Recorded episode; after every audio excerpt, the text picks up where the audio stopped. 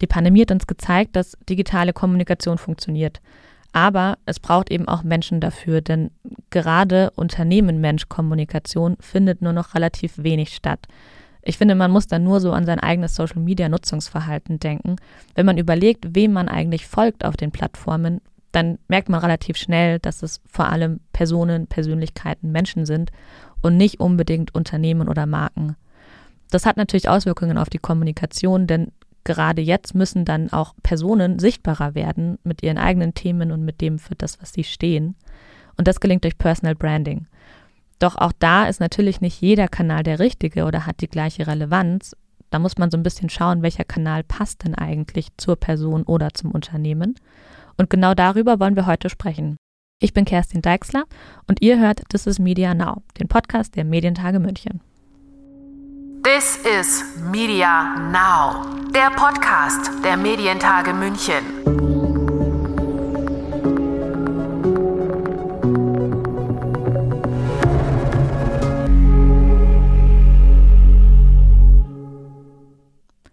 Ich habe heute einen echten Personal Branding Experten eingeladen und zwar ist das Torben Platzer.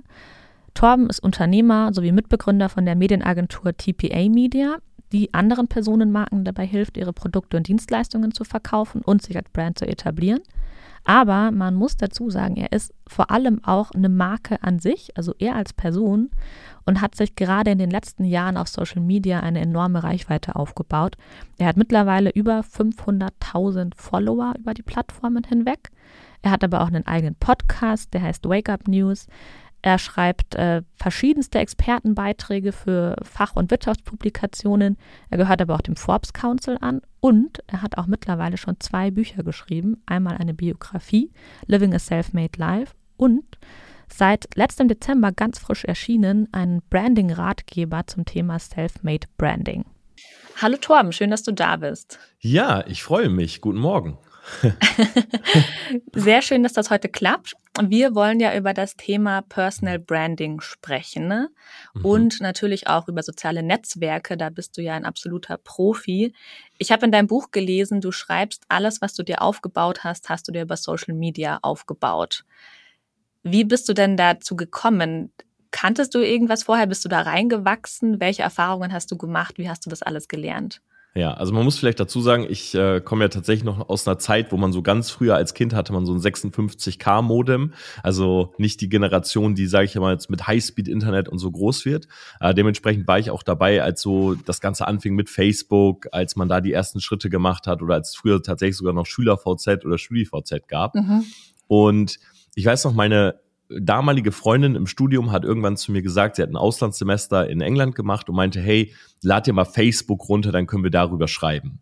Und das war eigentlich so mein Start. Ich habe mir dann Facebook runtergeladen und ja, habe das dann für ein halbes Jahr im Endeffekt benutzt für die Kommunikation mit ihr mhm. und habe dann aber gemerkt, hey, äh, hier nutzt das in Deutschland fast noch keiner. In England, in den USA nutzen das schon sehr, sehr viele und bin so ein bisschen ähm, ja drinne hängen geblieben, sage ich mal, um so ein bisschen zu verstehen, okay, warum nutzen das denn außerhalb von Deutschland so viele und habe die Vorteile in der Kommunikation dort gesehen und das war so mein Anfang, was äh, Social Media angeht. Wann würdest du denn von einer erfolgreichen Marke auf Social Media sprechen? Du hast ja selber persönlich eine riesige Reichweite und ihr beratet ja mit eurer Agentur ähm, auch verschiedene Persönlichkeiten und Unternehmen. Ab wann ist das für dich erfolgreich bei einer mhm. Marke auf Social Media? Also ich glaube, es, es, kommt gar nicht auf die Follower an, mhm. ähm, sondern es geht halt immer darum, ähm, beim Thema Branding, was für eine Wahrnehmung hat jemand auf Social Media? Und es ist immer so ein großes Problem, glaube ich, dass viele Leute immer nur auf die Zahl gucken. Also wie viele Follower ja. hat jemand? Weil man es im Endeffekt gar nicht vergleichen kann. Wenn du jetzt beispielsweise einen Comedian nimmst, dann hat der ja als Asset das Thema Lachen. So, das heißt, mhm. jemand guckt den an und will einfach ein bisschen lachen, will gute Laune und so weiter. Das heißt, die mögliche Zielgruppe ist viel, viel größer als beispielsweise, wenn du jetzt jemanden hast, der Content macht äh, zum Thema Fitness, weil nicht jeder macht mhm. Fitness. So, aber es ist immer noch eine große Nische.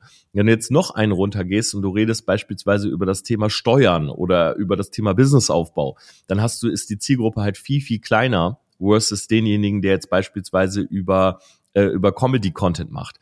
Also von daher geht's meiner Meinung nach viel mehr um die Wahrnehmung und man muss immer gucken, äh, wie groß ist die mögliche Zielgruppe und wen will ich im Endeffekt erreichen. Sprich, eine mhm. erfolgreiche Marke ist für uns jemand, der gezielt die Leute erreicht, die er wirklich mit seinem Thema auch ansprechen möchte. Na, wenn du jetzt jemanden hast, eine lokale Bäckerei, äh, der bringt es gar nichts, wenn sie jetzt in anderen Städten beispielsweise Leute erreicht. Ja, klar. Na, na, der bringt es vor allen Dingen was, wenn sie halt wirklich lokale Menschen erreicht, die auch in diese Bäckerei gehen können.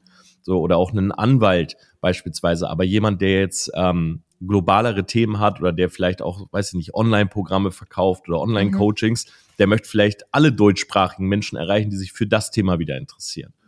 Also diese Vergleichbarkeit ist halt immer kaum gegeben und eine erfolgreiche Marke ist eigentlich die, die wirklich in der Nische, wo sie drinne ist, wirklich die Menschen erreicht, die sie erreichen möchte und dort auch zum Global Player wird. Also ist ja auch deine ganz klare Empfehlung, man muss sowohl als Person wahrscheinlich, aber auch als Unternehmen halt genau diese passende Nische finden. Lieber sage ich im Zweifel wahrscheinlich, ich mache einen Kanal weniger oder ich mache ein Thema weniger, aber ich bin dafür in meiner Nische präsent und kann da die Zielgruppe abholen. Genau, man nennt das halt so ein bisschen, sage ich mal, Redline-Content, also dass man mhm. sich wirklich an einen roten Faden hält. Auch ein großes Problem, warum viele Leute eben keine Reichweite aufbauen, weil sie über zu viele verschiedene Themen reden. Na, ein einfaches mhm. Beispiel, wenn jetzt jemand anfängt, ähm, und er redet über sowas wie finanzielle Freiheit. So, da gibt es sehr, sehr viele, die schon viele Follower haben, die schon eine gewisse Autorität sind. Mhm. Deshalb wäre es viel besser, das Thema einzuschränken oder auch das Thema Fitness. Ja, das ist, es gibt so viele Fitnesstrainer, Fitnesscoaches und so weiter. Dann sollte man lieber gucken, okay, wie kann ich mein Thema, Thema möglichst klein machen? Sprich zum Beispiel Fitness für Leute, die nur zu Hause trainieren. Mhm. Fitness, die zu Hause trainieren und am Tag nur 30 Minuten Zeit haben. Fitness, die äh, Fitnessleute oder Fitnessinteressierte, die von zu Hause trainieren, 30 Minuten Zeit haben, aber keine Geräte, sondern nur mit Bodyweight. Mhm. Ja, und so machst du dein Thema so klein, dass du wirklich äh, Nischenthema hast. Und je mehr äh, Content du im Endeffekt dann auch wirklich für diese Nische produzierst und nicht versuchst immer zu groß zu gehen, desto schneller baust du dann in dieser auch Reichweite auf. Hast du denn selber auch schon negative Erfahrungen mit Social Media gemacht? Negative Erfahrungen mit Social Media macht man, glaube ich, immer und das muss mhm. sich auch jeder bewusst machen. Ähm, Social Media hat immer oder auch Reichweite im Allgemeinen hat immer zwei Seiten der Medaille. Na, es gibt, glaube ich, äh, viele Leute, die, wenn sie mit Social Media anfangen, sagen, wow, ich hätte unwahrscheinlich gerne mal 100.000 Follower. Ja, aber man muss so dieses, ich will eine riesige Reichweite haben und ganz, genau, ganz viele Follower. Genau, oder am besten eine Million. Aber man muss ja. sich immer überlegen, wenn man halt jetzt klein ist, dann hat man halt, sage ich mal, seine, seine Freunde, seinen Bekanntenkreis, vielleicht so sein Inner Circle, der folgt und schaut zu. So dieser Inner mhm. Circle, der gibt dir halt äh, im besten Fall ehrliches Feedback, aber der wird dich jetzt nicht irgendwie von der Seite dumm anmachen und sagen, ey, was postest du da für Mist und so weiter. So, wenn du jetzt in deinem Thema groß wirst und du fängst an, mehr Leute zu erreichen, sind das Leute, die kennen dich ja gar nicht. So ganz neue Leute. Ja, klar. Und es kann halt sein, je größer das Ganze wird, dass diese Leute sich beispielsweise gar nicht für dein Thema interessieren, aber durch den Algorithmus kommen sie irgendwie mit dir in Verbindung und ihnen gefällt was an dir nicht. Na, das kann sein dein Aussehen, deine Aussprache, wie du Dinge sagst, oder es sind einfach Internet-Trolle, die einfach so ein bisschen Hate Speech, sage ich mal, versprühen wollen. Mhm. Und natürlich kriegst du dann auch mal dumme Kommentare ne, oder sinnlose Kommentare von Leuten, die einfach ihre Meinung geben wollen, obwohl sie im Endeffekt nicht gefragt ist, die auch vielleicht sich auf ganz, ganz andere Dinge beziehen, ja, gar nicht auf das, was du sagst oder dein Content, sondern beispielsweise auf äußerliche Dinge oder ja. Sachen, die sie stört. Ne, oder du hast wirklich Leute, das sind dann meistens welche ohne Profilbild und so weiter, die dich einfach grundlos hassen. Ja, mhm. Wo du dann einfach Nachrichten bekommst mit Beleidigungen und so. Die haben natürlich keine Wurzel, aber es sind Leute, die haben einfach Langeweile, gehen ins mhm. Internet mhm. und denken, ja, mal gucken, wer mir so angezeigt wird, den beleidige ich einfach mal. Weil es halt keine Konsequenz hat. Ne? Wenn ja, du es auf klar. der Straße machst, dann dreht die Person sich um und sagt, okay, was ist hier gerade los? Ja. Aber klar, im Internet bist du halt mehr oder weniger anonym, was das angeht. Ignorierst du das dann oder antwortest du auch? Hast du gelernt, da irgendwie bestimmte Strategien auch anzuwenden, das auszublenden? Also ich rate immer so allen Leuten, die mir jetzt auf Social Media zuhören, wenn jetzt jemand beispielsweise äh, ein Argument gegen das bringt, was du sagst, mhm. würde ich das nicht äh, ignorieren, sondern dann bist du eigentlich ein guter Content Creator, wenn du wirklich drauf eingehst und wenn du versuchst, auch so eine Diskussion zuzulassen. Weil das Internet ist ja, oder auch, sag ich mal, Reichweite basiert ja auf einem Dialog und nicht einem Monolog. Mhm. So, und deshalb ist es völlig in Ordnung, wenn jetzt jemand beispielsweise sagt, nö, das sehe ich anders, hier mal in eine kleine Diskussion zu gehen. Wenn man jetzt jemanden hat, der dich wirklich grundlos beleidigt, dann empfehle ich diese Person wirklich immer einfach zu blocken, weil es bringt eigentlich nichts jetzt mit Leuten zu diskutieren, die eigentlich sowieso nur Negatives im Internet versprühen wollen. Mhm. Also ich versuche da so ein bisschen zu unterscheiden halt. Ne? Das ist wahrscheinlich auch ein Prozess, den man dann über die Jahre, äh, die du ja auch schon dabei bist, lernst. Kann ich mir gut vorstellen, zumindest.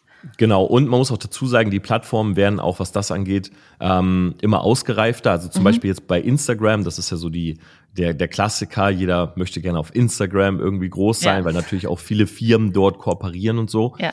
Da ist es halt so, wenn dich jetzt jemand anschreibt und, sag ich mal, grundlos beleidigt und du sagst, okay, blockieren, dann gibt dir Instagram schon direkt äh, als Auswahl diesen Account und alle weiteren Accounts, die diese Person erstellt.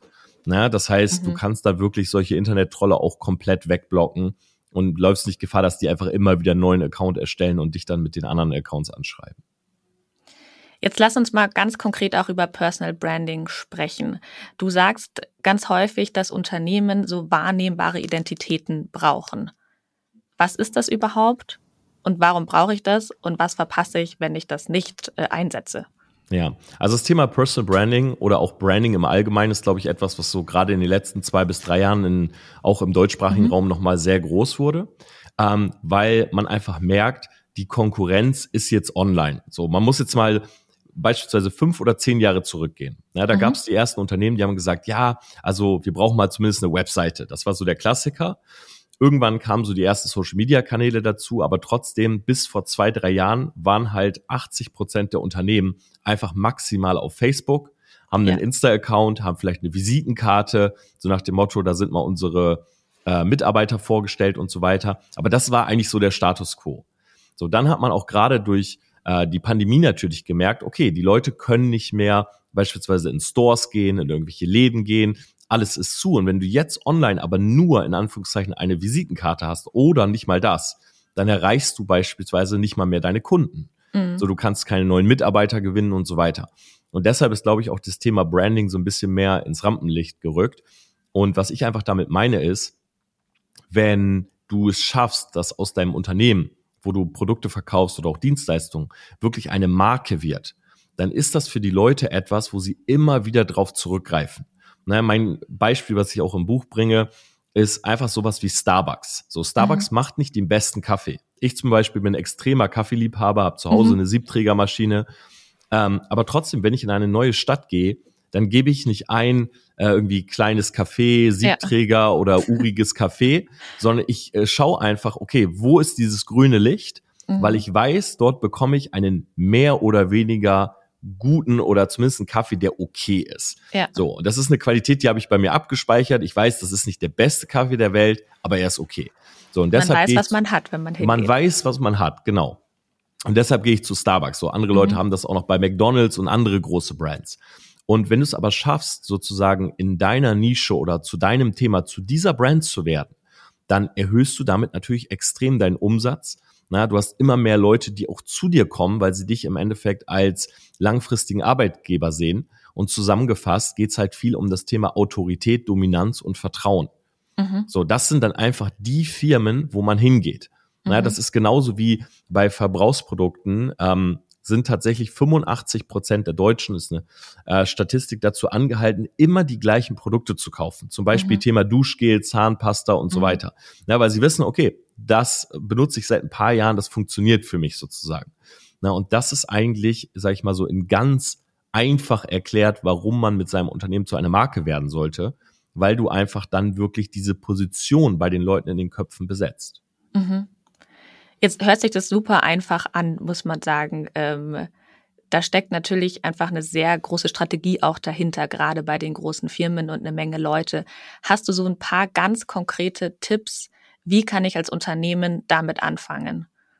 Ja, also Tipp Nummer eins ist, sich wirklich mal zu überlegen, wofür, also es klingt immer so banal, aber wofür steht man eigentlich als Unternehmen? Mhm. So, es gibt halt viele Unternehmen, die haben zwar ähm, beispielsweise gar nicht so viele Produkte, aber trotzdem werden sie wie so ein Bauchladen wahrgenommen oder man weiß so gar nicht so richtig, warum geht man eigentlich zu Unternehmen XY. Ja. Das ist halt so der große Schlüssel. Man nennt das dann so Thema Positionierung. Na, also wie positioniert man selber sich eigentlich im Markt? Wie soll die Wahrnehmung sein? Wo muss, möchte man stehen? Na, für was steht eigentlich genau dieses eine Unternehmen? Mhm. So, das ist Schritt eins. Schritt zwei ist dann zu überlegen, okay, wer ist meine Zielgruppe? Ne, und welche Zielgruppe möchte ich größer machen? Dass man das auch mal für sich selber eingrenzt. Das muss auch nicht mhm. immer nur so was Banales sein wie jetzt beispielsweise, ja, wir wollen 18 bis 25-Jährige. Es geht auch mal dahin zu überlegen, okay, welche Wünsche, welche Probleme hat denn überhaupt meine Zielgruppe? Mhm. So, dann kann man dazu übergehen, zu überlegen, welche Kommunikation brauchen wir, um vielleicht genau diese Probleme und Wünsche auch anzusprechen. Ja, weil die meisten Leute, die sprichst du eben nicht an, wenn du sagst, hier ist Zahnpasta, sondern die sprichst du eher an, wenn du sagst, damit bekommst du weiße Zähne. Ja. So, und das ist halt der große Punkt. Ne? Also ein Fitnessstudio wirbt ja nicht mit 427 Geräten, sondern mit einem Sixpack. Und ähm, gesunde Ernährung wirbt ja nicht damit, äh, was für Inhaltsstoffe drin sind, sondern dass du halt abnimmst und so weiter. Ja, klar. Und das ist halt der, wäre dann halt so der dritte Step, also zu überlegen, okay, wie spreche ich die an und dann mhm. wirklich auch die Kanäle auszuwählen und in diesem Bereich Content zu produzieren. Also das jetzt mal so die Chain, wie es jetzt so in einfach funktioniert. Natürlich gehören ja. viele Dinge noch dazu, ne, auch sowas wie CI, Brand Design, ja, ne, das alles auch wirklich so ein äh, Corporate Identity, sagt man, dass sich das auch gleich anfühlt. Ne, Leute sehen mhm. irgendwann eine bestimmte Schrift oder wie ich gerade gesagt habe, sehen dieses grüne Licht und sagen, das ist Starbucks. Ja. So, aber was beispielsweise diese Nixe im Starbucks-Logo bedeutet, das wissen die Was? meisten ja gar nicht. Oder auch der abgebissene Apfel oder so, der sorgt nicht ja. für die Umsätze, aber der sorgt halt für den Wiedererkennungswert. Ja, ja, klar. Und ich meine, ich finde das einen super wichtigen Punkt, den du gerade machst, weil natürlich dieses, okay, für was stehe ich eigentlich? Ich habe immer das Gefühl, ganz viele Unternehmen oder auch wirklich Personen denken halt, naja, ich will ja alle erreichen, ich mache es möglichst groß und versuche alles mitzunehmen und dann macht man halt hier ein bisschen was und dann macht man dort noch was und dadurch verwässert das natürlich komplett. Und auch dieser Punkt mit, ich muss natürlich überlegen, welches Problem löse ich denn eigentlich mit meinem Produkt oder mit meinem Unternehmen. Weil solange das nicht definiert ist, braucht mich ja auch keiner. 100 Prozent. Und gerade dieses, das erste, was du gesagt hast, man will immer alle erreichen, das ist, ich würde sagen, das ist bei den meisten tatsächlich das Problem. Weil mhm. man immer sich so denkt, ah, warum soll ich die Zielgruppe jetzt so klein machen? Ich will ja alle. Ja. So, wenn du aber alle willst, erreichst du niemanden. Und wenn ja. du deine Zielgruppe klein machst und du wirst dort zum Global Player, dann kannst du deine Zielgruppe ja auch erweitern. Ne, durch ja. neue Produkte, durch neue Ansprachen. Also es ist viel besser, eine Nische zu dominieren und von dort aus größer zu werden, als zu versuchen, im Endeffekt direkt alle Menschen zu erreichen, weil es dann halt ganz, ganz schwierig, schwierig wird. Ja, ich kann mir vorstellen, dass da auch so ein bisschen der Gedanke dahinter steckt, ich will ja Geld verdienen, ich will natürlich irgendwie mein Unternehmen sichern und mein Einkommen sichern. Und sobald man wahrscheinlich was kleiner macht, ist das Gefühl, naja, dann erreiche ich ja nicht mehr so viele, dann kann ich auch nicht so viel äh, einnehmen. Mhm, ist richtig. Aber ist natürlich ein, ein Irrglaube dann, wenn ja. du erstmal gar keinen erreichst, so. Genau. Und äh, der andere Punkt ist halt auch, ähm, dass, äh, glaube ich, viele Unternehmen, die jetzt auch so online anfangen oder vielleicht selber sogar noch Startups sind, ähm, ihnen gar nicht bewusst ist, wie viel man auch in einer Nische verdienen kann. Also die meisten Firmen, also auch alle Firmen, die man jetzt kennt, ich will jetzt nicht zu viele Namen nennen, aber mhm. alle großen Firmen, wo jeder zu Hause Produkte stehen hat, die haben mal mit einem Flagship-Produkt angefangen. Mhm. Ne, und die sind für ein Produkt richtig bekannt geworden. Ja. Ne, Apple, glaube ich, kann man nennen so. Die sind mit dem iPhone rausgegangen. Und das war das Ding, was die so erfolgreich gemacht hat. Ja. Trotzdem hat jeder irgendwann ein iPad, ein MacBook dazu geholt, das Zubehör und so weiter. Ne, und das muss man sich immer klar machen. Es macht viel mehr Sinn, äh, in der Nische zu sein, Flagship-Produkt zu haben und dann wirklich auszuweiten. Mhm. Auch monetär. Ja, definitiv. Jetzt haben wir schon ein bisschen über Social Media auch gesprochen, dass das halt jetzt durch auch durch die Pandemie ähm, natürlich die Kanäle sind, womit man äh, die Kunden und die Kundinnen erreichen kann. Was hat sich denn durch Corona verändert in Social Media? Also es hat sich erstmal verändert, dass viel mehr Leute Social Media nutzen. Mhm. Es hat sich verändert, dass die Bildschirmzeit nochmal um einiges hochgegangen ist. Also muss ich mal überlegen, der durchschnittliche Deutsche ist drei Stunden 15 Minuten am mhm. Tag vor den Displays. Ähm, die ältere Zielgruppe, also auch 45, 55 plus, ist vermehrt dazugekommen und hat jetzt auch diesen Schritt gewagt, Kreditkarten, Informationen und so weiter einzugeben, also Thema Online-Shopping. Mhm. Und viele Leute, glaube ich, haben gemerkt, dass das Internet, auch wenn sie vorher immer so eine leichte Skepsis noch hatten, so meine Eltern beispielsweise sind so, na, ich weiß nicht, ob wir da unsere Mastercard jetzt wirklich eintragen wollen. Mhm. So, aber es ging halt nun mal nicht anders. Und jetzt merken sie, okay, es gibt schon Seiten, da kann man das machen. Ja, bei Amazon wird mir jetzt nicht irgendwas was abgebucht, was ich nicht bestelle. Ja. Und deshalb ist man allgemein so ein bisschen offener geworden. Äh, aber auf der anderen Seite, das muss man natürlich auch ganz klar sagen, warum auch das Thema Branding jetzt nochmal in den Fokus rückt, dadurch, dass mehr Leute online kommen, wird mhm. natürlich auch die Konkurrenz größer. Ja. Das heißt, jetzt ist es besonders wichtig, eben beispielsweise nicht nur Geld zu nehmen für Facebook-Werbung, YouTube-Werbung und zu sagen, lass mal aus 1 Euro zwei machen, weil irgendwann ähm, sind halt so viele Leute da, die immer versuchen, sage ich mal, sichtbar zu werden ne, und mhm. auf dem Schirm zu kommen bei den Leuten, dass äh, so eine Reizüberflutung stattfindet. Ne, die findet jetzt schon statt, aber es wird mhm. immer stärker. Und dann greifen Leute besonders nur noch zu Marken, denen sie halt vertrauen, die sie schon mal gesehen haben, wo sie sagen, ja, die Marke kenne ich, weil eben jeder versucht, durch Pop-ups, Werbung und so weiter irgendwie auf den Schirm zu kommen. Ja. Wie finde ich denn als Unternehmen dann den richtigen Kanal? Ich kann mir vorstellen, gerade kleinere Firmen oder mittelständische Firmen haben natürlich nicht die Kapazitäten, alle Kanäle super professionell zu bespielen. Sollte man überall präsent sein oder sagst du, man sollte sich irgendwie einen Fokuskanal aussuchen und wie finde ich den im Zweifel? Genau, also wie finde ich den? Fange ich mal damit an. Wenn man jetzt seine Zielgruppe bestimmt hat und gerade auch so die Probleme, die Wünsche dieser Zielgruppe, dann muss man wirklich gucken, okay, wo ist die unterwegs? Und mhm. wo kann ich diese Wünsche und auch die Probleme besonders gut ansprechen? Das mhm. ist eigentlich so, äh, wie man da rangehen sollte. Und dann, welche Kanäle werden bespielt? Also wir bei TPA Media zum Beispiel, wenn wir jetzt irgendwelche Kunden haben, wir machen das immer so, ähm, wir empfehlen zwei primäre Kanäle und dann aber den Content zu nehmen, auch wirklich äh, für weitere zu recyceln.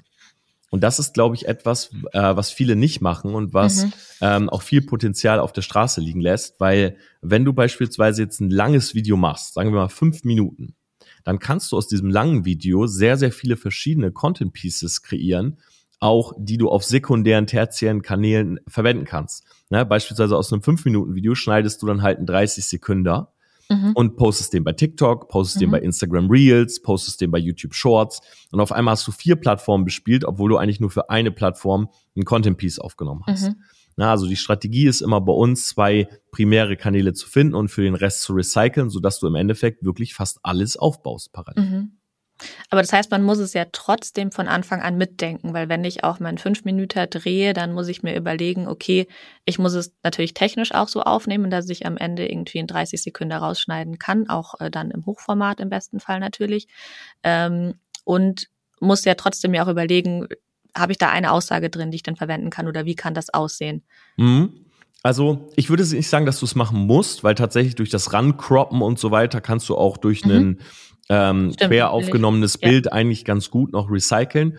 Und beim Recyceln geht's ja auch um 80-20. Also natürlich werden das nicht die Pieces sein, die jetzt nativ für diese Plattform aufgenommen sind. Mhm. Da bleiben wir mal bei dem Beispiel, du hast jetzt ein YouTube-Video fünf Minuten. So, du cuttest jetzt 30 Sekunden raus und postest die bei TikTok. Mhm. So, dann sind das, ist das natürlich, diese 30 Sekunden sind nicht nativ für TikTok aufgenommen. Und wahrscheinlich hast du oben und unten einen schwarzen Rand. Mhm. Aber es ist immer noch besser, mit diesem Content Piece ne, äh, TikTok zu bespielen, anstatt es komplett wegzulassen. Mhm. Ein Freund von mir zum Beispiel hat auf YouTube äh, 200.000 Abonnenten mhm. und der nimmt eben seine Videos, die gehen teilweise 10 Minuten, packt die bei TikTok und hat mit diesen Videos bei TikTok 250.000 Abonnenten. Mhm. Das heißt, durch recycelten Content eigentlich dort mehr Follower aufgebaut als auf seinem primären Kanal.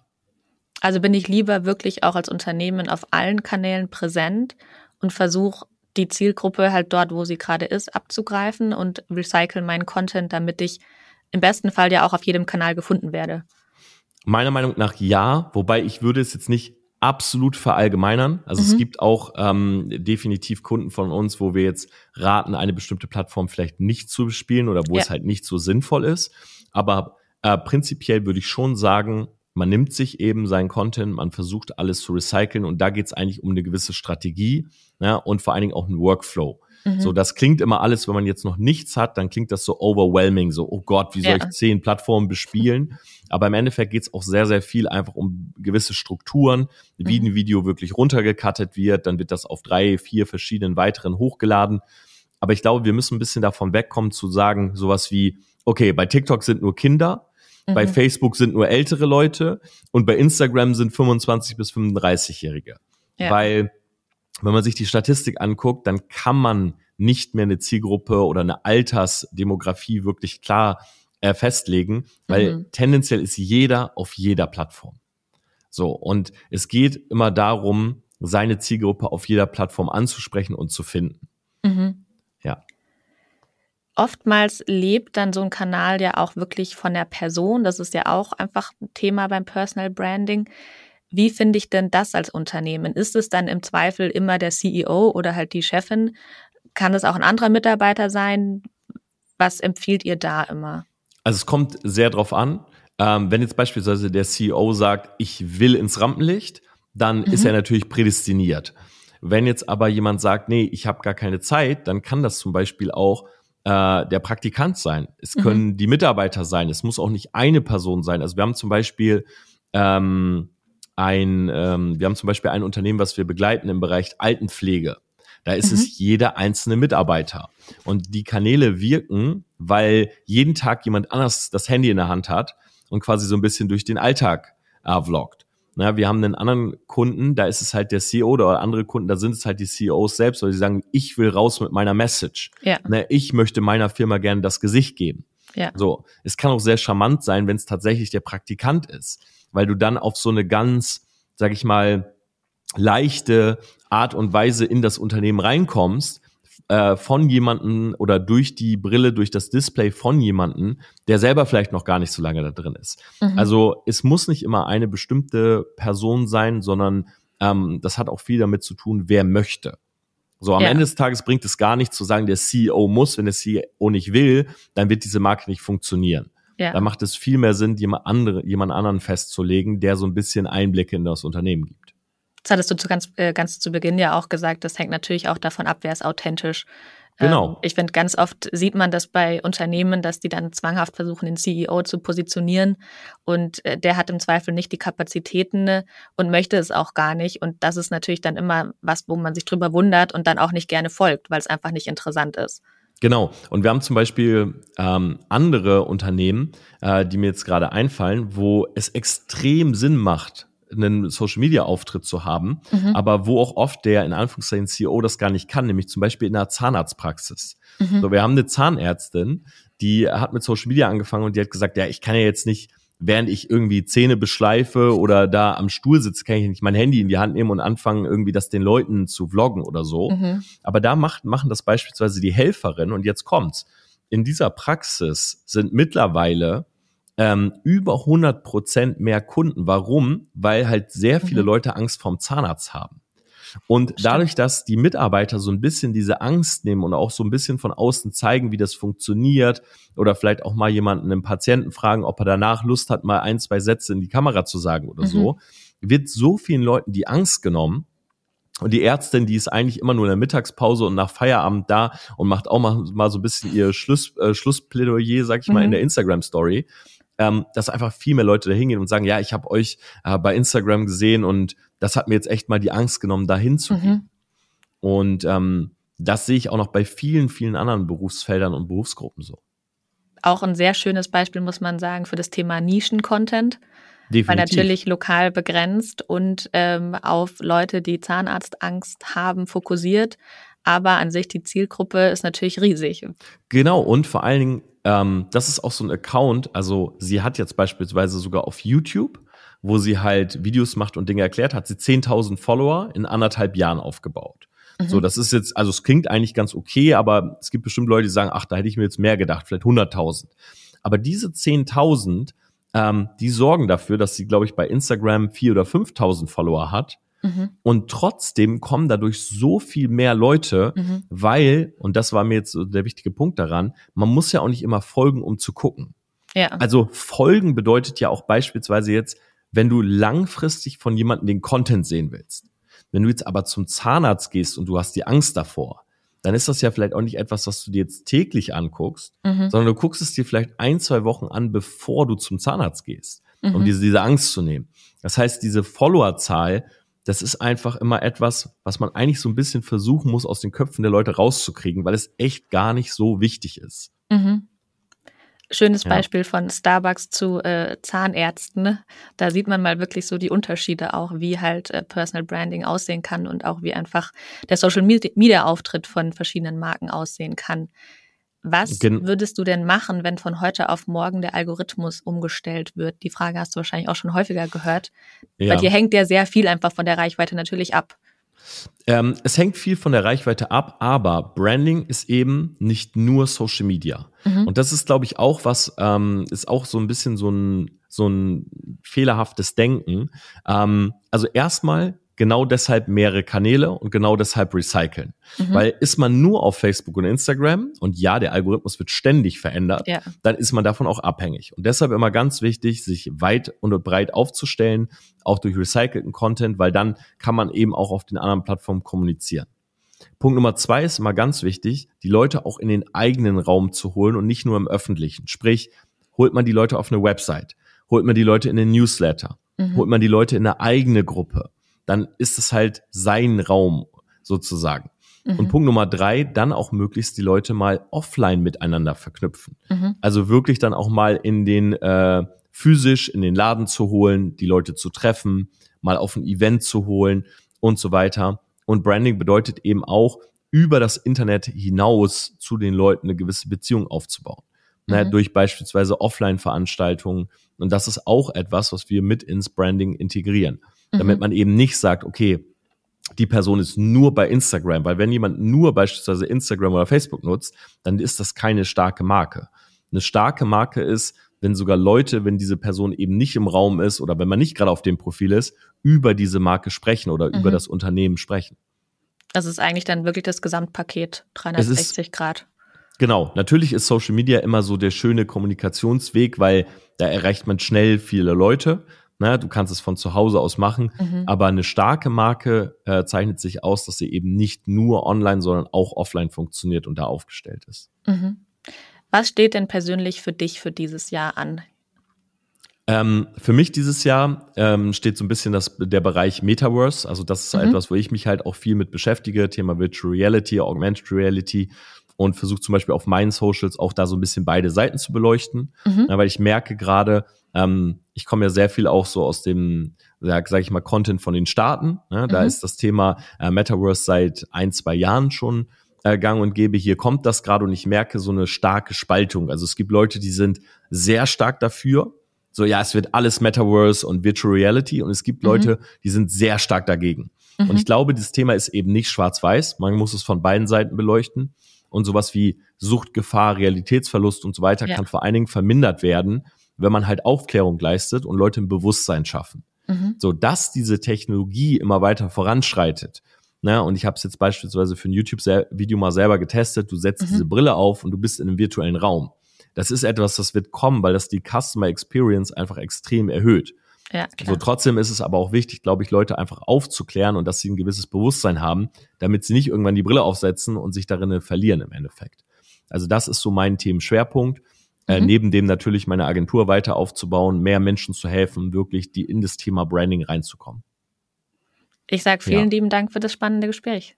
Ja, ich bedanke mich und äh, ja, ich hoffe, es waren ein paar ganz gute äh, Eindrücke dabei, Thema Social Media und Branding. Auf jeden Fall. Ich glaube, man kann eine Menge lernen und wirklich sich so konkrete Tipps auch rausziehen. Perfekt. Ich danke dir. Danke dir.